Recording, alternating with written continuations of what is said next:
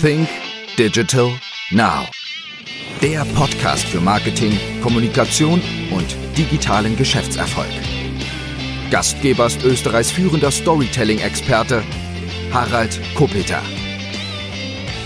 Hallo und herzlich willkommen zu einer weiteren Ausgabe von Sync Digital Now. Mein heutiger Gast ist Florian Koschert und für alle, die Florian Koschert nicht kennen, darf ich ihn einmal näher vorstellen. Florian Koschert ist Investmentbanker, er ist Gründungspartner von Palace Capital, ist deren CEO. Er verfügt mehr als 17 Jahre Erfahrung im Bereich Investmentbanking. Er war an vielen großen Transaktionen beteiligt, ist spezialisiert im Dachraum auf das Thema Investmentbanking. Dabei wird er uns gleich noch ein bisschen mehr erzählen. Er ist in diversen Beirats- und Aufsichtsratsfunktionen und natürlich in verschiedenen internationalen Unternehmen mitunter auch tätig. Und warum er heute bei mir ist, er ist mir nämlich insofern aufgefallen, weil er sehr stark auf Facebook und auf Instagram unterwegs ist und das ist für einen Investmentbanker sehr, sehr selten. Aber auch darüber werden wir gleich sprechen. Herzlich willkommen, Florian. Danke für die Einladung, ich freue mich auf das Gespräch. Lieber Florian, erklär uns doch einmal Investmentbanker. Was verbirgt sich denn einmal dahinter überhaupt? Was ist dein Hauptgeschäft? Also ursprünglich äh, hat man Investmentbanker genannt diejenigen, die in der Finanzbranche die Brücken bauen. Das heißt, äh, zu den Leuten, die kein Geld haben, die Brücke zu schlagen zu denen, die das Geld haben. Also Brückenbauer, verbinden. Daher kommt auch das Wort Dealmaking. Das heißt, dass man, wenn man zwei Firmen zusammenführt, macht man einen Deal, man verbindet, man, man ist sozusagen der Brückenbauer. Wir haben eine Art äh, integrierte Investmentbank. Wir haben zwei Schwerpunkte. Wir finanzieren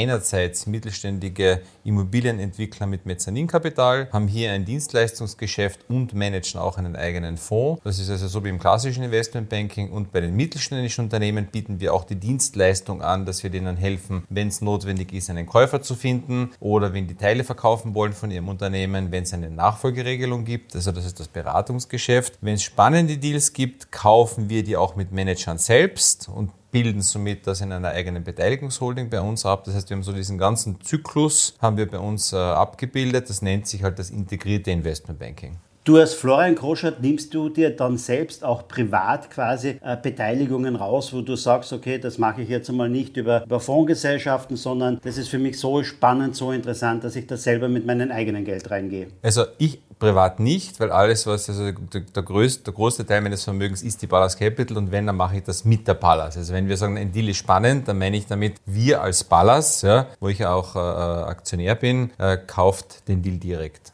Bist du denn auch, also du hast gerade vorhin erwähnt, sehr stark im mittelständischen Bereich unterwegs und im Immobilienbereich unterwegs. Jetzt nennt sich der Podcast Think Digital Now. Bist du auch im digitalen Bereich jetzt an Unternehmen beteiligt mit Palace Capital? Ähm, was sind so ansonsten diese Branchen, wo du sagst, okay, da ist ein Schwerpunkt, außer Immobilien noch? Oder, ähm, oder, oder wo geht die Zukunft ja, hin? Wir haben jetzt gerade eine Firma übernommen in Tirol, das 120 Mitarbeiter und die haben in der Tat ein digitales Produkt, nämlich eine Software, die eingesetzt wird äh, für die Gebäudeverwaltung und die Immobilienverwaltung. Und dieses äh, Geschäftsmodell werden wir weiter ausrollen. Wir kaufen jetzt dort weitere Firmen zu im Softwarebereich. Wir digitalisieren die Verwaltung. Wir helfen mit, Verwaltungsprozesse einfacher zu gestalten. Da sind auch Cloud-Lösungen dabei und so weiter. Das heißt, das ist ja wohl ein äh, Projekt und wir sind jetzt auch gerade im Gründen einer Firma, die sich äh, mit einem Asset Manager im Kryptobereich beschäftigen wird. Bleibt ihr da in diesen Unternehmen investiert oder ist es das Ziel, auch da bald wieder mal rauszugehen? Äh, grundsätzlich gibt es zwei Strategien. Entweder man macht das groß, hält das und äh, kassiert Dividenden, was ja auch ganz schön ist. Oder wenn es einen äh, Exit äh, gibt, dann denkt man natürlich darüber nach, wenn der Preis passt. Wenn man dir ein bisschen folgt, so auf Facebook und auf Instagram, da sieht man, dass du sehr, sehr erfolgreich bist. Würdest du jetzt einmal meinen, es gibt irgendeinen bestimmten Punkt, wo du sagst, okay, das war jetzt ausschlaggebend für meinen Erfolg? Sind es viele kleine Bausteine? Hat es irgendwo einen Mentor gegeben für deinen Erfolg?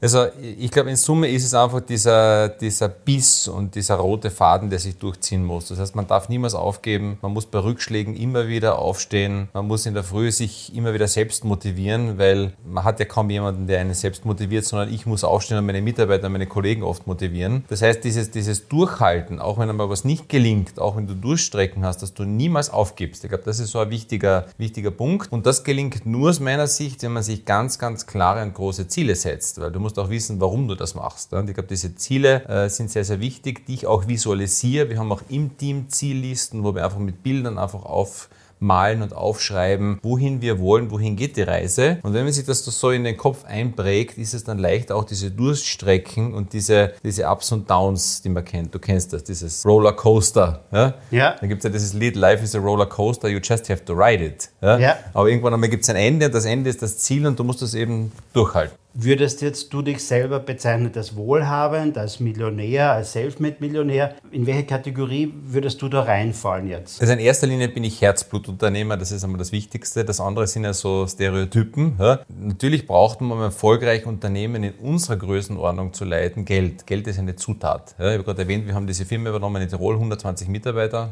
Ja. Äh, da brauchst du schon ein paar Millionchen Eigenkapital, damit du dort mitspielst. Ja. Das heißt, unter ein paar Millionen, die du auch immer so flüssig hast und natürlich natürlich auch dann steigt dein Vermögen, spielt sich in unserer Welt einmal nichts ab. Das heißt, es ist klar, dass man mehrere Millionen haben muss. Und wenn man das fleißig macht und halt größere Firmen führt, bleibt dort für dich selbst auch ein bisschen äh, mehr übrig. Und dann kann man sich privat auch mehr leisten, wobei ich auch das, was ich privat mir leiste, nach den Kriterien auswähle, äh, ist es ein gutes Investment oder nicht.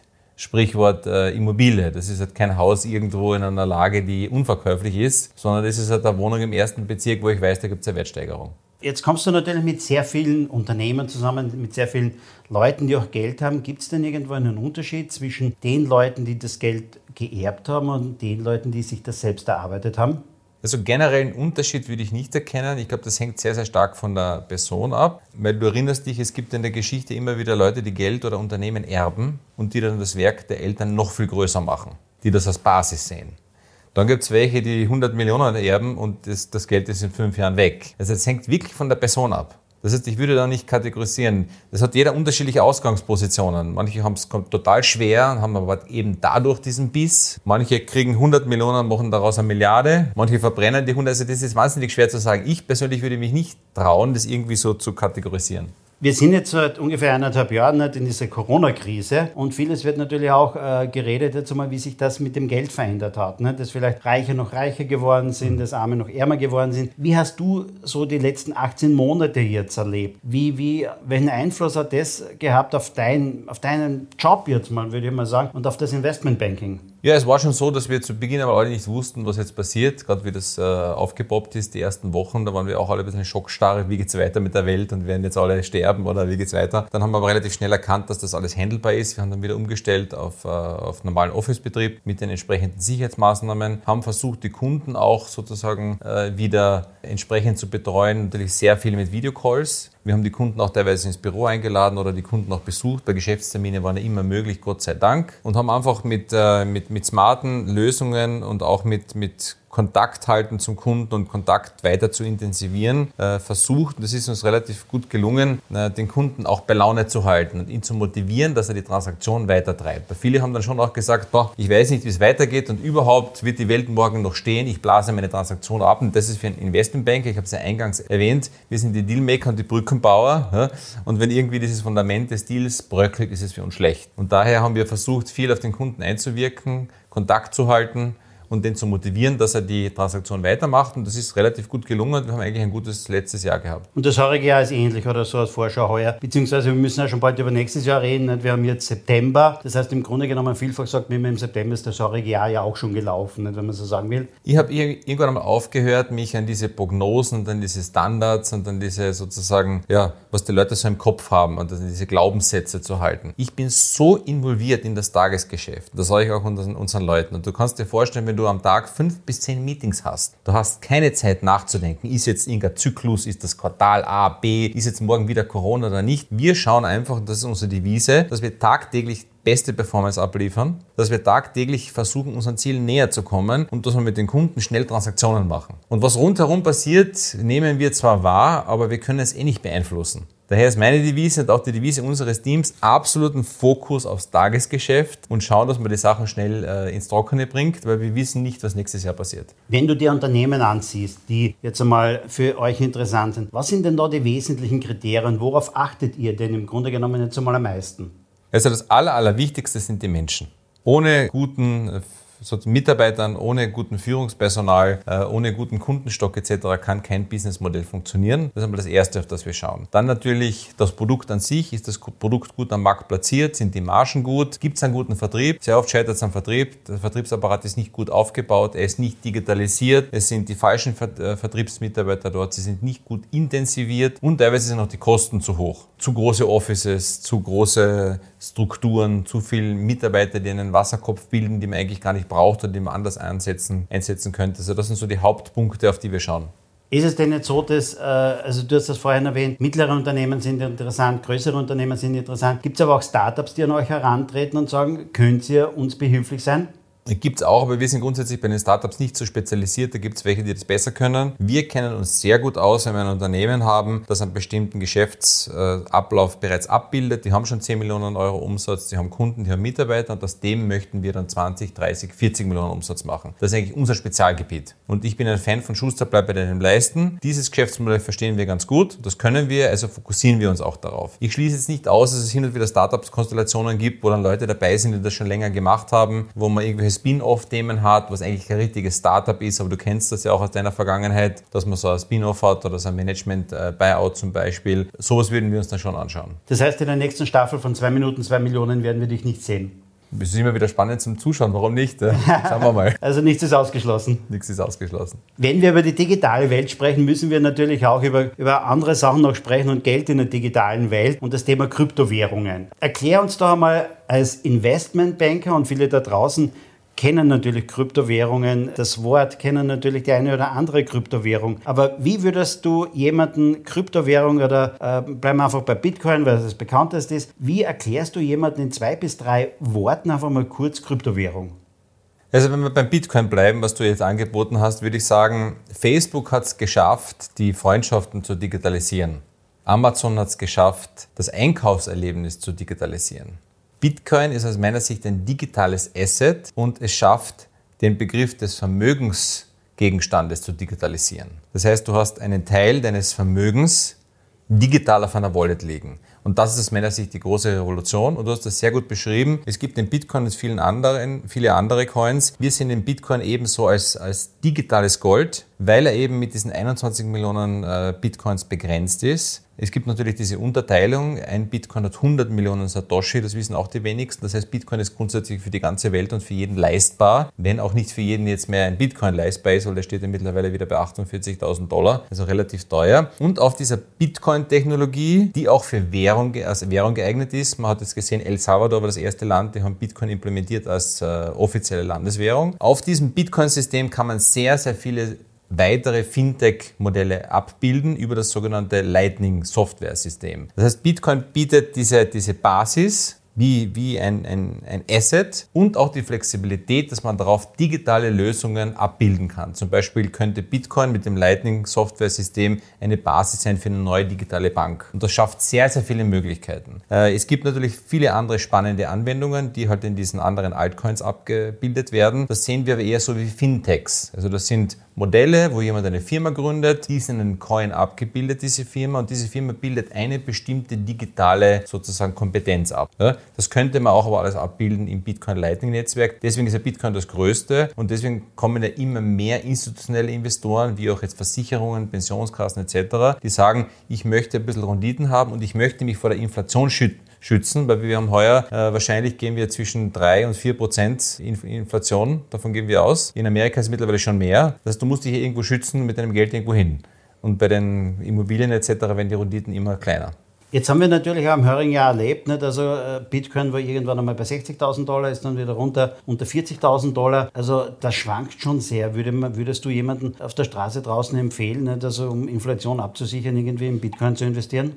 Ich würde grundsätzlich niemandem empfehlen, einfach so zu investieren, wenn er sich nicht auskennt, weil das ist nämlich der größte Fehler. Ich würde jedem empfehlen, das mache ich auch sehr oft, beschäftigt euch mit Bitcoin. Lest nach, schaut euch YouTube-Tutorials an, beschäftigt euch mit dem Thema. Ja? Ob dann jemand sagt, ich öffne mal irgendwo eine kleine Wallet und ich mache mal einen kleinen Ansparplan. Also Bitcoin hat die letzten zehn Jahre durchschnittlich 200 Prozent gemacht. Natürlich, wenn man diese Peaks, die du jetzt ansprichst, anschaut, ist es, ist es vielleicht gefährlich. Ja? Das kann man aber zum Beispiel abfedern mit einem Ansparplan. Wenn man davon überzeugt ist, dass man jedes Monat 20 Euro investiert, dann schafft man nämlich einmal den Einstieg oben, einmal unten. Wenn man sich davon äh, sozusagen überzeugen lässt. Genauso ist es auch bei Aktien oder bei anderen äh, sozusagen Anlageformen. Wenn man sich nicht auskennt, wenn man am falschen Zeitpunkt äh, investiert, es gibt auch beim Immobilienmarkt Zyklen, da kannst du die Wohnung am falschen Zeitpunkt kaufen oder verkaufen, ist genau dasselbe Problem. Verlierst du bis zu 30, 40 Prozent. Das heißt, erster Tipp, den ich jedem gebe, egal ob Bitcoin oder Aktien, versuch dich zuerst einzulesen, schau, dass du Wissen aufbaust und dann triff eine Entscheidung, basiert auf deinem Wissen und nicht basiert auf deinem Bauchgefühl. Du hast am Anfang kurz erwähnt, ihr selbst beschäftigt euch auch mit diesem Thema und ihr selbst seid jetzt investiert in ein Unternehmen, das was genau macht? Wir bauen einen Asset Manager für Kryptowährungen, weil wir sehen, dass immer mehr auch größere Geldbeträge in den Kryptobereich kommen wollen. Und viele Leute wollen sich das nicht antun, dass sie sich selbst online ein Konto öffnen und sich registrieren bei bestimmten Plattformen, sondern die wollen ein seriöses Produkt haben, wo man vom eigenen Wertpapierdepot her sich an einem äh, sozusagen Asset Basket beteiligen kann, der professionell gemanagt wird, wo die ordentlichen Lizenzen gegeben sind etc. Und an diesem Modell bauen wir gerade. Das ist dann für wen dann zugänglich oder was sind die Grundvoraussetzungen, dass ich sage, okay, das ist für mich interessant jetzt, das schaue ich mir mal näher an? Das wird für alle Privatkunden und auch für institutionelle Kunden äh, möglich sein, dort zu investieren. Da wird es drei verschiedene Baskets geben und man wird sich dort sozusagen äh, informieren können, welche Risikoklasse man gerne äh, wählen möchte und dann investiert man einfach. Bin ich da auch so wie einen Ansparplan mit dabei? Wird es wahrscheinlich auch geben, aber das ist noch ein bisschen zu früh. Wir feilen jetzt gerade an den ersten technischen äh, Demo-Versionen, aber da könnte man gerne in sechs Monaten noch eine Folge machen, dann erkläre ich dir hierzu alle Details. Das wäre natürlich eine interessante Sache. Jetzt müssen wir aber auch noch zum zweiten Thema kommen. Nicht? Und das zweite Thema sind äh, NFTs, äh, Non-Fungible Token. Das ist auch etwas Neues, das geht rein in den Kunstbereich, nicht? also von Gemälden, Fotografien, Musik mitunter. Es gibt äh, einige mehr noch zu Sachen. Ähm, wie siehst du das jetzt einmal? Mit Kunst denn auch und, und der Blockchain Geld anzulegen oder Kunst, äh, Geld in Kunst anzulegen? Ich finde es spannend, also diese neuen Technologien bieten wahnsinnig viele Möglichkeiten, weil man kann natürlich auch von, äh, von einem Kunstwerk, das man sich nicht alleine kaufen kann, dann Teile kaufen. Ja, man darf nur nichts vergessen, man muss auch das Geschäftsmodell dahinter ver verstehen. Das heißt, ich würde jedem empfehlen, dass der auch dort investiert, dass er zuerst nachdenkt, okay, was kaufe ich denn da? Von wem kaufe ich was? Und wie ist es anders möglich? Weil wenn ich jetzt ein Bild in eine Aktiengesellschaft einbringe und ich kaufe eine Aktie, dann ist eigentlich dasselbe Modell, als wenn ich das Bild tokenisiere. Das heißt, der, der, der Nutzen ist jetzt zwar gegeben, aber von der Werthaltigkeit und vom Investitionsprofil her jetzt nicht viel größer, als wenn ich dieses Modell mit der Aktiengesellschaft mache. Ne? Das heißt, es sollte sich bitte jeder überlegen, warum man das macht.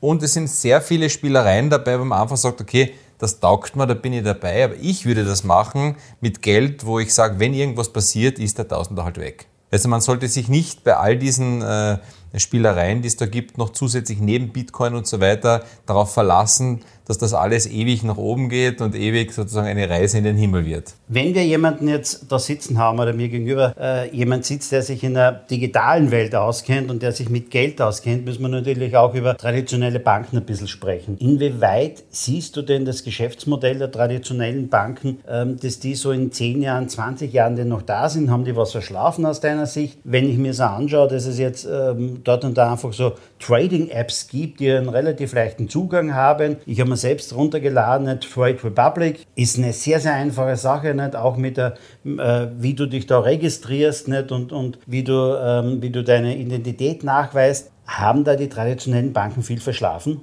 Ich glaube, die Banken, das muss man ein bisschen unterscheiden, haben natürlich einen sehr, sehr wichtigen äh, Part in der Wirtschaft, wenn du alleine an die ganzen Finanzierungen denkst. Also Firmen brauchen Finanzierungen, Immobilien brauchen Finanzierungen, jeder Private, der sich eine Wohnung kauft, braucht da Finanzierung. Und das wird auch in Zukunft schwer sein, sowas digital abzudecken. Das die Banken haben einen berechtigten Wert auch als Plattform äh, jetzt noch. Das kann man vielleicht später verbessern mit einer Blockchain, aber es ist für Bank auch nicht so einfach, weil Bank hat das Stammgeschäft, die hat ihre sozusagen Aufgaben im Bereich der Finanzierung und das sind ganz andere Probleme, die eine Bank lösen muss. Und das ist natürlich ein kleines Fintech, was sich auf eine Sache spezialisiert, so von rechts außen kommt und die Bank in diesem Bereich überholt, das ist klar. Kann man aber nicht immer ganz vergleichen. Ja? Wenn du an Dinge denkst, wo auch Banken sozusagen spezialisiert sind, wie bei den Finanzierungen, und ich denke, da wird sich vielleicht äh, ein bisschen aufteilen. Banken werden sagen, diesen Bereich gliedere ich aus oder das übernimmt in Zukunft ein, eine Fintech. Ja?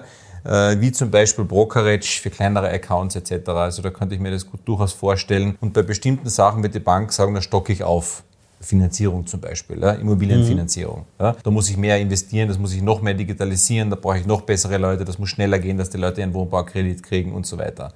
Das heißt, ich denke, da wird sich das ein bisschen das Neuordnen, das Geschäft. Früher hat eine Bank alles gemacht. Du hast einen Bankberater gehabt, ne?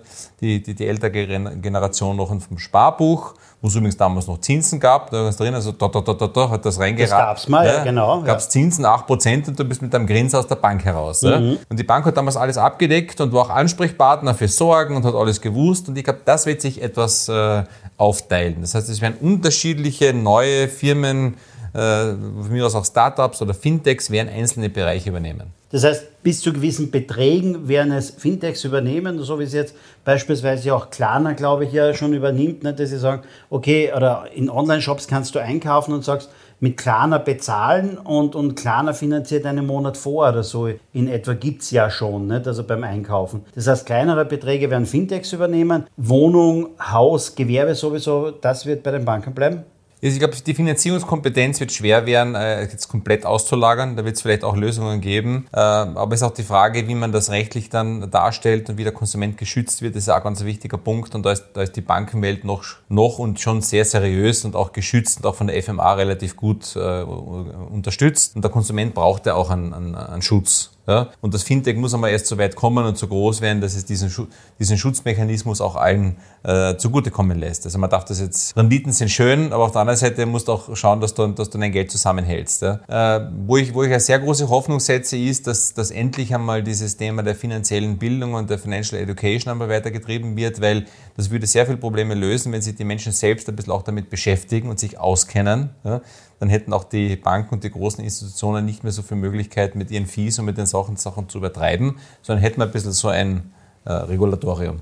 Jetzt gehen wir in die andere Richtung hin, gehen wir mal zu den sozialen Medien. Und ähm, ich habe es eingangs schon erwähnt, du bist mir aufgefallen auf Facebook und auch auf Instagram, dass du da sehr stark mitunter präsent bist und dass du da auch sehr gut zeigst, also ähm, dass du ja gut lebst, wenn man so sagen will, dass du gutes Geld verdienst und äh, für gute Sachen auch gerne gutes Geld ausgibst. Wenn ich das, ich habe es gar nicht mitgezählt, aber ich sehe dich immer wieder mit verschiedensten Autos. Ich glaube, es acht verschiedene. Ähm, zum einen sind das jetzt einmal alles deine Autos oder, oder ähm, und warum machst du das überhaupt? Warum zeigst du als Investmentbanker dich auf Facebook, auf Instagram, wo ich sage mal die meisten anderen sich nicht trauen zu zeigen und schon gar nicht herzuzeigen, ähm, dass man gut lebt, dass man mal auch 1000 Euro oder mehr für dieses und jenes Luxusprodukt und Objekt ausgibt. Wieso machst du das? In deiner Frage steckt eigentlich schon die Antwort, weil es keiner macht. Das ist einmal die erste Antwort. Das ist einmal eine super Positionierung. Das kann man jetzt wollen oder nicht wollen, aber es war für uns einmal eine gute Entscheidung, das zu machen. Wenn es keiner macht, hast du einmal eine Positionierung. Ja. Und ist auch gelungen. Durch diese Positionierung haben eine extreme Markenbekanntheit und ich als Markenbotschafter, als CEO kann das auch entsprechend verkörpern, weil in der Tat, ich habe ein schönes Leben, ich habe schöne Immobilien und ich habe auch einen großen Fuhrpark und ich habe auch kein Problem damit, das herzuzeigen, weil ich möchte diesen Trend in Österreich, dass man nichts herzeigen darf, das geht ja so weit, dass man sich oft geniert, dass man sagt, dass man Gewinn macht. Ja? Das ist eine ganz eine perverse Entwicklung. Man Gewinn braucht man ja, um Steuern zu zahlen, um weitere Mitarbeiter einzustellen, um seine Firma voranzubringen. Wie soll das gehen ohne Gewinn? Und natürlich bitte, wenn der Unternehmer 20 Jahre hakelt und dann Gewinn hat, ja, dann soll er sich bitte auch eine Dividende ausschütten, ja, dann soll er sich bitte auch einmal ein schönes Auto kaufen, dann soll er mal bitte schön auf Urlaub fahren dann soll er auch von seinen Freunden angehimmelt werden und sollen einmal die applaudieren, was er geleistet hat. Das funktioniert in Amerika sehr gut. Ich habe mich oft, mir oft schon die Frage gestellt, warum es in Österreich nicht funktioniert. In einem Interview jetzt vor zwei, drei Wochen haben wir die Theorie entwickelt, dass es vielleicht auch von der Kirche ein bisschen so, dieses, das Ganze, man muss keusch sein, man darf nicht zeigen, was man hat, dass das natürlich bei uns auch schon ein bisschen geprägt ist. Aber wir wollten halt diese Position besetzen und auch in diesem Thema, wo es so viele Glaubenssätze gibt und so viele Spannungen, ja, da auch ein bisschen reinstechen.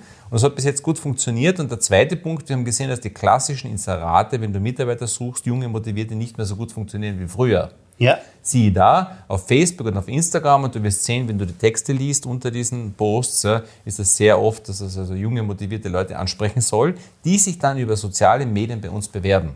Und das funktioniert. Wir sind aber in Österreich, und du hast es ja schon angesprochen, auch da geht vielfach etwas, äh, ist es auch Neid. Es gibt Unternehmer, die parken ihren Porsche in externen Garagen. Niemand von der Belegschaft darf erfahren, dass er in Italien eine Yacht hat oder so etwas. Wie gehst du mit den Neidern um auf, auf diesen sozialen Medien? Die gibt es ja natürlich auch. Es gibt die blöden Kommentare dazu. Wie gehst du damit um? Also ich liebe Neider, weil äh, dem Neider muss ich eigentlich äh, dankbar sein, dass es ihn gibt, weil der beschäftigt sich ja viel mehr mit mir als der, der mich anhimmelt. Und der schaut sich das Foto an, der denkt sich jetzt irgendwas Negatives, dann nimmt er sich die Zeit, seine kostbare Zeit, dafür bin ich ja dankbar, schreibt einen Kommentar. Dadurch heizt eine Diskussion an. Diskussion ist ja sehr wertvoll, weil dadurch gibt es mehrere Leute, die kommentieren und kommentieren hilft mir in der Reichweite. Das heißt, ich bin den Neidern eigentlich sehr, sehr dankbar, muss ich sagen. Weil die beschäftigen sich sehr viel mit meiner Person. Die reden wahrscheinlich auch im Freundeskreis, hast du schon wieder gesehen, was der Koschat postet. Dadurch entsteht eine weitere Diskussion. Das heißt, das ist, das ist unbedingt notwendig, dass du dieses Plus und Minus hast und auch damit normal umgehst, so wie wir das machen. Ähm, und, und das Zweite ist natürlich, dass, äh, dass diese positive Message also von uns so und so stehen bleibt. Und es, wir können ja nicht alle glücklich machen. Du kennst den Spruch, äh, wenn du alle glücklich machen möchtest, werde Eisverkäufer. Das kann ich auch widerlegen, weil ich esse im Moment keine Zucker, somit kann der Eisverkäufer mich jetzt nicht glücklich machen. Das heißt, nicht einmal der kann alle Menschen glücklich machen. Das heißt, ich möchte auch nur einen Teil von Kunden glücklich machen, die perfekt zu mir passen die sagen, ich akzeptiere den Florian so, wie er ist, das ist eine private Angelegenheit, das ist eine Marketingstrategie. Mir ist wichtig, wie er sein Wort hält, wie er seine Geschäfte macht und ob das gut funktioniert.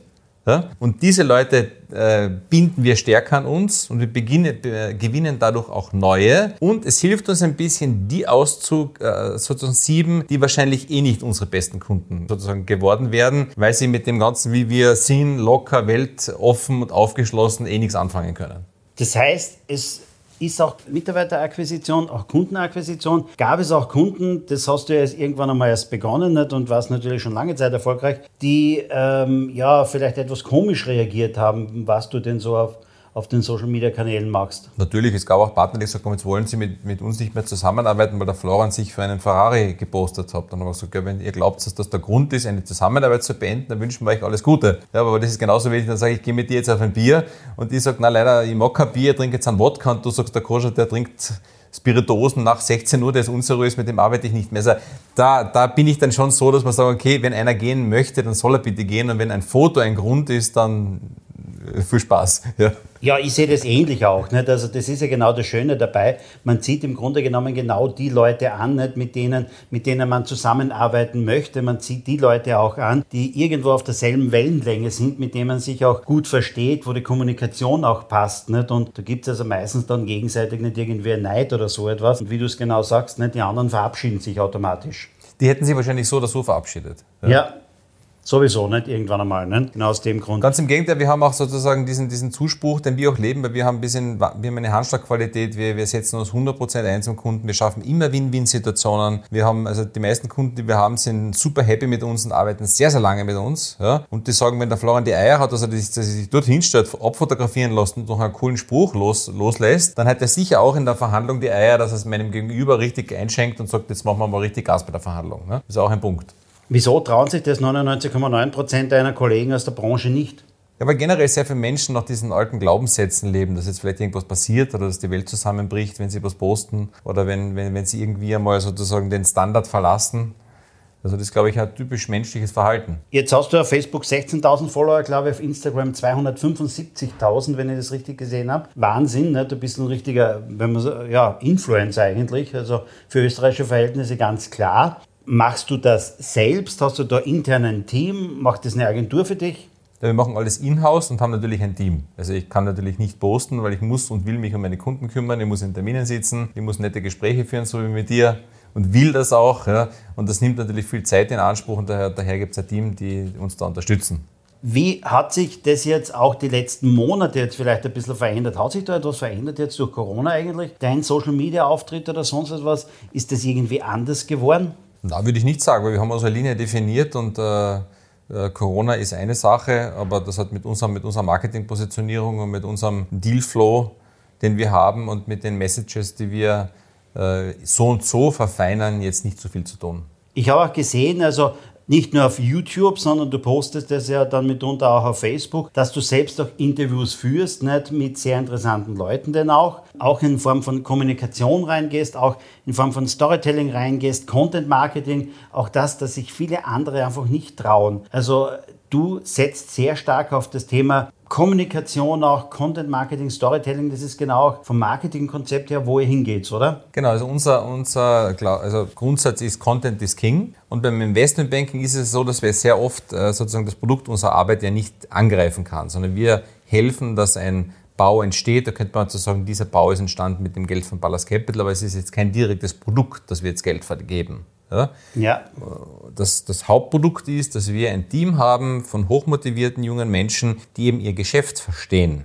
Und daher brauchst du dieses Storytelling, damit du das Produkt aus unserer Sicht in der digitalen Welt ein bisschen auch raustragen kannst. Es geht um Know-how, es geht um Kompetenz, um Kompetenz, es geht um das Netzwerk. Wen kennst du, wie gehst du mit den Leuten um und wie wirst du wahrgenommen in deinem Netzwerk? Über welche Themen kannst du dich gut unterhalten, wo hast du Know-how? Und all das können wir natürlich über die digitalen Kanäle verbreiten. Und wir haben mittlerweile so eine gute Reichweite, dass wir unsere eigenen Pressemeldungen, unsere eigenen Erfolgsmeldungen natürlich äh, auch über alle eigenen Kanäle verteilen. Und das allein bringt uns schon eine super Reichweite und ein super Feedback auch von den Kunden. Natürlich gibt es auch ein Newsletter und so weiter und da erreichen wir schon ein paar tausend Leute, wie du richtig gesagt hast, oder ein paar äh, zehntausend Leute. Und das ist natürlich eine sehr gute Plattform, um weiter auch Geschäft zu machen. Ich sage es auch immer wieder bei meinen Vorträgen oder natürlich auch zu unseren Kunden, weil wir sind ja auch genau in diesem Bereich unterwegs, nicht im Thema Content Marketing, im Thema Storytelling auch. Geh als Unternehmer doch vor die Kamera, geh auf die Bühne und sprich zu deinen Kunden. Aber viele, viele trauen sich das nicht. War das für dich ein bisschen eine Überwindung denn auch irgendwie vor die Kamera zu gehen, so in die Öffentlichkeit zu gehen, auf Instagram, Facebook oder dergleichen? Oder bist du generell eher so der Typ, wo du gesagt hast, die Bühne, das ist kein Problem? Ja, da gibt es eine Geschichte aus meiner Jugend, das habe ich eh schon öfter erzählt. Das erste Geld habe ich verdient mit Musik. Wir hatten eine Band und ich bin schon mit 15, 16 auf der Bühne gestanden. Also vielleicht hat mir das ein bisschen geholfen, dass mir das eigentlich immer gelegen ist und ich habe da auch keine Berührungsängste. Ich stehe gerne auf der Bühne, wenn ich was zu sagen habe. Also auf der Bühne zu stehen und irgendwie was zu labern, das ist nicht meins, aber wenn ich einen coolen Song zum Besten geben darf, den ich gut beherrsche mit einer coolen Truppe und einem coolen äh, Musikensemble, dann mache ich das gerne. Wenn ich ein Statement von mir gebe, wo ich glaube, damit schaffe ich einen Wert, damit motiviere ich junge Mitarbeiter, damit motiviere ich generell junge Menschen, Menschen ja, oder gibt ihnen einen Tipp oder hilf Unternehmern, dass sie ein bisschen anders denken oder beginnen größer zu denken, dann mache ich das auch gern. Also die Botschaft muss schon stimmen. Dann stelle ich mich gern hin. Du hast vielleicht gerade das richtige Stichwort gesagt. Du gibst gerne mal einen Tipp äh, jungen Leuten oder einem anderen Unternehmen oder so etwas. Hast du denn drei Tipps für vielleicht junge Leute, die sagen, ja, ich will mir selbst etwas aufbauen. Ich will irgendwann einmal mit 40, 50 wirklich ja, finanziell frei sein auch. Was, was sind da deine drei wesentlichen Tipps? Also das Erste aus meiner Sicht, das Allerwichtigste ist, dass man mal in sich hineinhört und versteht, wer man überhaupt ist und was man gerne macht tagtäglich. Weil wenn man das, was man äh, gerne macht, sozusagen täglich äh, weitertreibt, dann ist das einmal ein guter Grundstein für Erfolg. Viele Menschen gehen in einen Job, die machen das, was äh, bestimmtes Gehalt gibt, weil sie es gewohnt sind, die trauen sich aber nicht irgendwas zu tun, was sie eigentlich machen würden. Also gerne. Und da gibt es ja im Internet sehr viele Möglichkeiten. Man kann sich informieren, man kann nachschauen, man kann nachlesen. Und da würde ich jedem empfehlen, dass er sich einmal sozusagen, wenn er unglücklich ist bei seiner Tätigkeit, hier einmal Research betreibt. Das zweite ist, wenn er was gefunden hat, muss er Vollgas sich reinhauen und 24-7 an dieser Sache arbeiten. Weil ich habe noch keinen Unternehmer gefunden, der ein Unternehmen gegründet hat, der mit ein bisschen nebenbei und ein bisschen so zum Spaß Produktentwicklung und bei einem Kunden sitzen in der Woche was weitergebracht hat. Äh, und der dritte Punkt ist, es wird immer Misserfolge geben und man muss einfach lernen aufzustehen. Das heißt, mach das, was du liebst, mach es fleißig und nachhaltig und lerne mit Rückschlägen umzugehen. Das war eine ganz interessante Antwort mit dabei. Herzlichen Dank auch. Ich habe aber jetzt noch einen letzten Part und da stellen wir unseren ähm, Interviewpartner dann immer noch eine Frage über die persönliche digitale Welt auch. Und jetzt würde es mich interessieren, trifft man dich eher so im Shopping-Center, trifft man dich beim Online-Shoppen? Ich hätte für mich schon eine Antwort im Kopf, aber ich bin jetzt mal gespannt auf deine. Ich bin der absolute Online-Shopper. Absolut. Ich habe beim Laufen die digitale Apple Watch, um meinen Puls und mein Gewicht zu kontrollieren. Ich habe immer das letzte iPhone mit allen Apps. Ich schaue mir alles an. Sobald was Neues rauskommt, bin ich sofort dabei und schaue es mir an. Ich liebe Digitalisierung, ich lebe das. Wenn irgendeine neue Krypto-Plattform herauskommt, mache ich deswegen ein Konto, weil es mich interessiert. Jetzt nicht zwingend, dass ich da gleich viel Geld investiere, sondern ich möchte einfach wissen, wie das Ganze funktioniert. Und ich bin einfach ein Fan und ich finde, das ist ein Geschenk, diese digitale Welt und jeder soll das nützen. Gibt es für dich etwas, was du sagst, das kann doch nicht sein, dass es das noch nicht in digitaler Form gibt? Mein Beispiel ist immer der Führerschein. Wir haben es jetzt wieder um ein Jahr verschoben, beziehungsweise die äh, Frau Bundesminister hat es um ein Jahr wieder verschoben. Nicht? Wir schaffen es nicht, einen Führerschein aufs Handy zu bekommen. Was gehört für dich dringendst digitalisiert? Da gibt, da, da, da gibt es sehr viele äh, Sachen. Vor allem sind es Dinge, die so, so teildigitalisiert sind, aber noch nicht perfekt funktionieren. Also konkret wird mir jetzt gar nichts einfallen, aber ich würde sagen, es geht eher für mich darum, dass man Dinge, die es schon gibt, verbessert von der Digitalisierung her. Wenn du allein daran denkst, und das ist wirklich ein Armutszeugnis, äh, dass es wenige Zustellservices für äh, Nahrungsmittel gibt in Wien. Und die, die es machen, machen sehr schlecht. Die Produkte sind nicht verfügbar, teilweise auch nicht lieferbar. Es gibt das Billa und Alfis und diese Sachen, was du schon einmal online eingekauft hast. Ne? Und dann kommt das teilweise einen Tag später. Also wer bitte will seinen Einkauf, weil wir jetzt keine Lust haben, zum Bilder zu gehen nach diesem Interview, sondern wir drücken im App äh, unsere Positionen und möchten das natürlich in einer halben Stunde haben, weil wir möchten dann das Abendessen kochen, aber nicht am nächsten Morgen um 10 Uhr. Also ich glaube, es gibt schon sehr viel, und mein, mein Wunsch wäre eher, dass das, was es gibt, diese Ideen, ja, dass man die verfeinert und wirklich kundenfreundlich macht. Bücher gibt es in dreierlei Formen, entweder als klassisches Buch, als Hörbuch oder am Kindle. Wo liest du dein Buch oder wo liest du Bücher? Also ich bin ein absoluter Hörbuchfan oder YouTube, weniger schauen, aber hören auf doppelter Geschwindigkeit, ja, weil ich kann durchs Hören viel schneller aufnehmen als durchs Lesen. Das ist insofern interessant, ich sage auch meinen Kunden immer wieder, YouTube ist ein super Kanal, nicht für sehr, sehr viele, weil 30 Prozent der Videos und mehr als 30 Prozent der Videos werden nur gehört. Die werden gar nicht angesehen und deswegen ist es auch wichtig, auf YouTube einfach vertreten zu sein mitunter. Ganz eine wichtige Sache. Ähm, Stell dir vor, es landen am Wiener Flughafen zwei Privatmaschinen. Am Abend zur gleichen Zeit wollen nicht zwei Leute zum Abendessen einladen. Der eine ist Cristiano Ronaldo und der andere ist Jeff Bezos. Wen sagst du zu? Bezos. Bezos, warum? Weil ich es einfach fantastisch finde, was der Mensch in 20 Jahren für ihr Unternehmen aufgebaut hat. Lieber Florian, herzlichen Dank für das tolle Interview. Es waren spannende, interessante Antworten mit dabei. Interessant, auch jetzt einmal reinzugehen, ein bisschen in die Finanzwelt und in die digitale Welt, die Verknüpfung dieser beiden. Herzlichen Dank dafür. Danke für die Einladung und für das nette Gespräch. Das war eine weitere Ausgabe von Sync Digital Now. Wir hören uns demnächst wieder. Bis dann.